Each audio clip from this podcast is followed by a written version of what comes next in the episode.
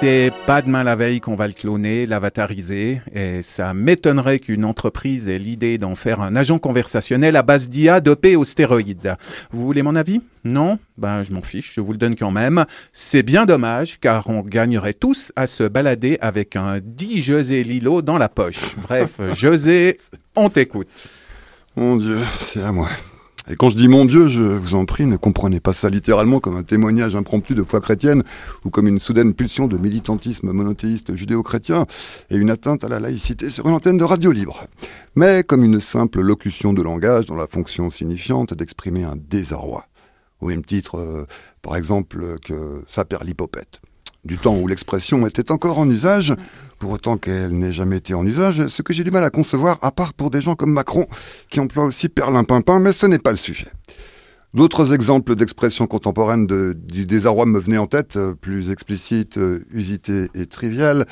Mais je ne voudrais pas perdre trop de temps dans les quatre minutes imparties sur la distinction entre le signifiant et le signifié tel qu'établi par Ferdinand de Saussure, le précurseur de la linguistique structuraliste, est vraiment utile de le rappeler, dans son fameux cours de linguistique générale il y a cela à peu près un siècle, et qui a donné, comme tout le monde sait, sa consistance à la psychanalyse lacanienne, mais aussi à la déconstruction de la métaphysique du signe, inaugurée par Jacques Derrida, laquelle a abouti au désassujettissement de la contemporanéité actuelle des limites conceptuelles de la modernité, qu'il a historiquement précédé, ou si vous préférez, postmodernité. Bon banalité que tout ça. Enfin, bref. L'objet de l'émission de ce jour étant l'intelligence, d'où vous le comprenez maintenant mon désarroi de départ et mon interjection inaugurale, n'est-ce pas prendre le risque inconsidéré de faire la démonstration de son propre déficit intellectuel lorsqu'on n'est qu'un simple chroniqueur et de passer à chroniqueur simplet? L'objet de cette émission étant, pour être plus spécifique encore, l'intelligence artificielle, il m'a semblé pourtant nécessaire à mi-parcours de tenter à mes risques et périls de définir les contours de ce que toutes et tous nous nommons a priori intelligence, afin de nous assurer que nous possédons effectivement, à son propos dans ce studio, ainsi que pour ceux qui nous écoutent, un minimum de conception commune pour point de départ. Avant de nous lancer dans l'hypothèse de la possibilité d'une extension de l'intelligence au domaine de la machine, au sens Terminator 1 et 2 du terme, pas juste tracteur ou tondeuse à gazon, et nous garantir autant que possible contre un éventuel excès d'anthropomorphisme appliqué à l'ingénierie computationnelle, même si ce biais cognitif permet à Hollywood de faire des blockbusters divertissants et lucratifs. Ça va? Vous me suivez? On essaie, on essaie. Allez, on va dire que oui. Au pire, faites semblant, c'est la meilleure des stratégies quand on est largué dans une conversation. Ce qui arrive à tout le monde, moi-même, je ne suis pas très sûr de bien comprendre ce que j'avance et où je vais, mais qu'importe, on s'en fout. Bien, ceci posé.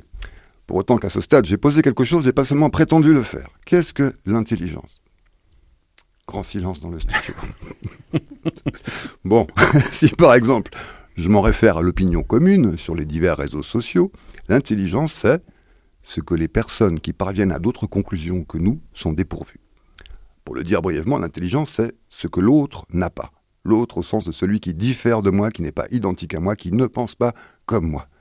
Il semble y avoir actuellement là-dessus un large consensus qui va du compte anonyme bourrin sur Twitter jusqu'à l'actuel président de la République française, dans une sorte de transversalité territoriale du commun, du rageux derrière son écran à l'Élysée, abolissant ainsi en France la séparation entre élite et populace.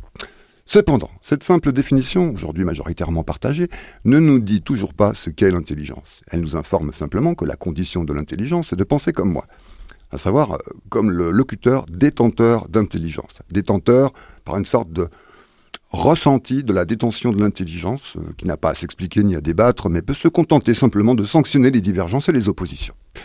Inversement, on trouve également des individus souhaitant être débarrassés de ce qu'ils éprouvent comme un fardeau de l'intelligence. C'est ainsi qu'un récent sondage a révélé que nombre de chefs d'entreprise ont émis le souhait que l'intelligence artificielle prenne désormais les décisions stratégiques à leur place en raison du fait que le monde est devenu trop complexe et éprouvant pour une simple intelligence humaine patronale. Une intelligence un peu trop vive et mal intentionnée pourrait là tirer argument de la démonstration interne de la faillite du néolibéralisme qui, par ses excès, aboutit à la disqualification anthropologique des agents qui sont censés en tirer les meilleurs avantages, les plongeant à la fois et dans la richesse et dans la détresse existentielle de leur nullité au sein même de la structure idéologique dont ils sont censés tirer les profits ontologiques majeurs, à savoir la légitimité de, à se penser meilleur que les autres. Je suis sûr que ChatGPT, faux cul comme il est, essaierait de contrarier ce que j'avance, mais bon, ayant été conçu pour simuler, faut pas s'étonner qu'il simule. À ce stade de notre démonstration, et afin d'y voir clair, rappelons qu'au sens classique du terme, l'intelligence, c'est la faculté de connaître et d'agir en fonction des buts qu'on se propose, mais aussi d'élaborer un système de signes permettant les échanges et les relations, les spéculations, régulant les choix de l'autodétermination relative et ou effective au sein d'un système de contraintes paradoxales complexes, régulièrement mouvantes, auxquelles d'autres organismes vivants ont également part. Bon, j'ai volontairement grossièrement simplifié la définition pour qu'elle soit synthétique et historico-socio-philosophico-culturellement performative, mais c'était pour vous permettre de répondre à la question de savoir si oui ou non l'intelligence artificielle s'inscrit elle aussi dans cette perspective. Alors, à votre avis. Et je vous passe maintenant la parole.